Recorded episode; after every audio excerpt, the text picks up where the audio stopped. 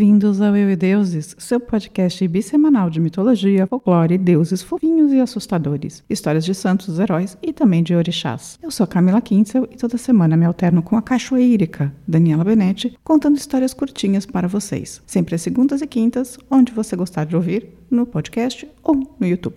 No episódio de hoje, vamos visitar as religiões de matrizes africanas, para, mais uma vez para conhecer a orixá Oxum, já contamos aqui a história de Oxóssi, Omolu, Iemanjá, Xangô e Yansan, para quem quiser conhecer. E agora vamos à Mãe das Águas Doces, Oxum, Senhora do Amor, da Beleza, da Fertilidade, do Dinheiro e da Sensibilidade. Só coisa boa. Ei, atenção! A maravilhosa chegou! Ela é babado! Ela vai arrasar com todos os bofs da Yahoo! É chamada também de Mamãe Oxum por ser a senhora da fecundidade. Nas questões familiares, Oxum é filha de Iemanjá com Oxalá, uma das três mulheres de Xangô, junto com Yansan e Oyá. Ela é representada como uma mulher muito elegante e cheia de adornos. Isso é importante na história de Oxum, pois ela está ligada às riquezas, tanto espirituais quanto materiais. Então está sempre ligada às joias, pedras preciosas e ao ouro. Puro prata com diamante. Vou cortar vidro daqui a pouco para você ver. Sento puro ouro. Sento puro ouro. Já viu ouro preto? Também está ligada à beleza feminina e à força da mulher. Ela é boazinha, na paz, mas é forte. Não é só vaidade, não. Em geral, quando a representam nas artes, está sentada à beira de um rio segurando um espelho redondo, às vezes também uma adaga. Por vezes aparece também com arco e flecha em homenagem a Oxóssi, com quem foi casada. A gente já contou aqui com quem teve um filho,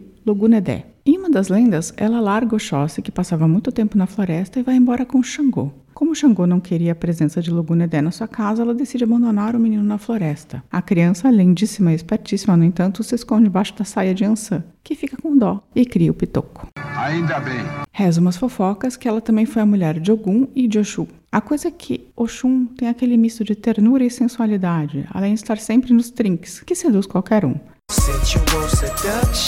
Mas sua relação mais longa foi com Xangô mesmo. Aí aqui eu vou contar mais duas passagens de lendas que mostram o quanto ela era esperta. Parece que Oxum queria ter o dom da profecia, ler o futuro. Mas quem fazia isso era só Exu. Ela tentou argumentar com seu pai, Oxalá, a lhe dar esse poderzinho, mas ele disse que ela só poderia ler o futuro se Exu a ensinasse a ler os búzios. Búzios é minha arte! Aí ela arma um estratagema, vai à floresta e fala com as feiticeiras. As feiticeiras dão a Oxum um pó mágico. Aí ela vai falar com o Exu. O Exu é bem pertinho dela, meio que seduz assim e sopra um pó mágico na cara dele, que automaticamente fica cego. Caralho, fudeu! Com isso, Exu não consegue mais ler os búzios sozinho, e Oxum se oferece malandramente para ajudá-lo. Depois de um tempo, já conhecendo os segredos, ela conta para seu pai Oxalá, que retorna à visão Oxu e elogia nossa amiga Oxum por ser tão esperta e conseguir aprender a ler os búzios. Em uma outra história, Oxum fica puta que nenhuma mulher está presente nas reuniões dos orixás. E aí, machista? Segundo as regras, só os machos podiam entrar e tomar decisões mais importantes sobre o futuro do mundo. Aí Oxum, que é uma deusa da fertilidade, fala: Ah é? Pois eu vou dar um jeito nisso e mexe seus pauzinhos para que nenhuma mulher ou animal engravide mais. No começo tudo bem,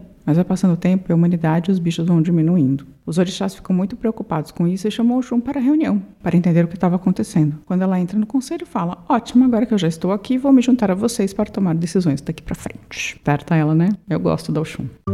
Prepara! E por último, a historinha diz que um dia Xangô desejava viajar com suas outras duas mulheres, mas eles ficaram com medo de deixar Oxum sozinha no palácio. Até a espezinha falando que ela não sabe lutar, que só sabe se enfeitar, se depender delas, perderão o reino inteiro. Contudo, Oxum diz: Não, vão lá, eu me viro. E ela ficou sozinha com as escravas no palácio. No segundo dia, os inimigos de Xangô chegaram ao palácio. A escrava vem avisar, assustada. Oxum só manda eles entrarem e começa a servir comida. Comida e mais comida e mais comida. A notícia é que os inimigos estão no palácio corre e Xangô e as outras minas voltam correndo, né? Ao chegarem, encontram todos os inimigos mortos. Oxum os havia envenenado. E ainda diz: Viu só? Não é só com espada que se vence. Bicho, a senhora é destruidora mesmo, viu, viado?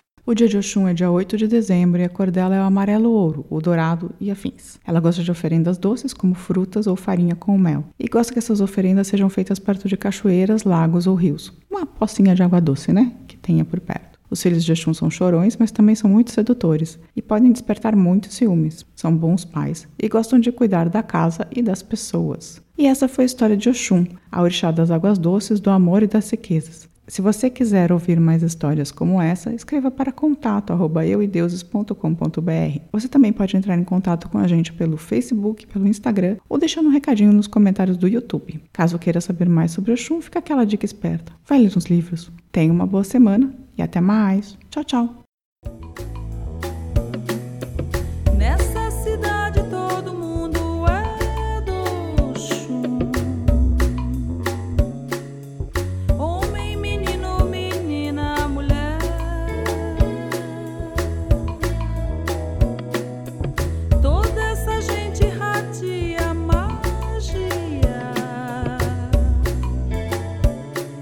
presente na água doce, presente na água salgada e toda